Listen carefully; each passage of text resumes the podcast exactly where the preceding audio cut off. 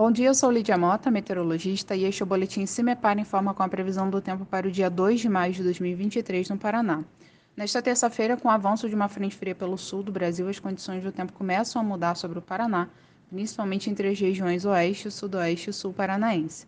Nesses setores, pancadas de chuva com raios podem ocorrer ainda pela manhã. Já nas demais regiões do estado, a instabilidade aumenta a partir da tarde. No entanto, entre o norte pioneiro e o leste do Paraná, ainda são baixas as chances para ocorrência de chuvas.